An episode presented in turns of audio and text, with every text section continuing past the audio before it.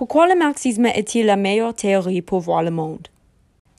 La théorie marxiste analyse les politiques globales d'une manière très différente des théories qui sont dans le champ conventionnel des relations internationales.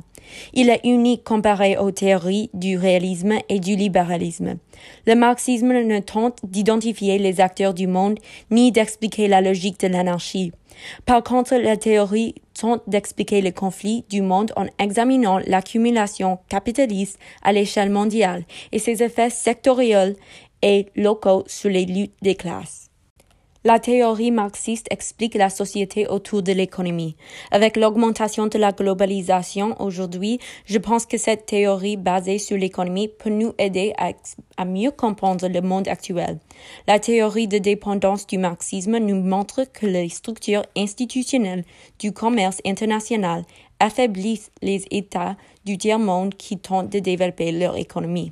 Pour illustrer cette notion, les coûts auxquels les États du tiers-monde sont confrontés quand ils importent des produits industriels d'Europe et d'Amérique sont coûteux comparés aux prix auxquels ces États exportent leurs produits primaires tels que les agricoles et les matières premières.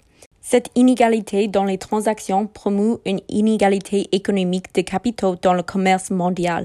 Alors j'aime que le marxisme mette l'accent sur cette inégalité, ce qui est important dans un monde avec une économie aussi mondialisée qu'aujourd'hui. Cela étant dit, le marxisme est ma théorie préférée et résonne en moi, car de nombreuses notions présentées dans la théorie sont, à mon avis, très véridiques.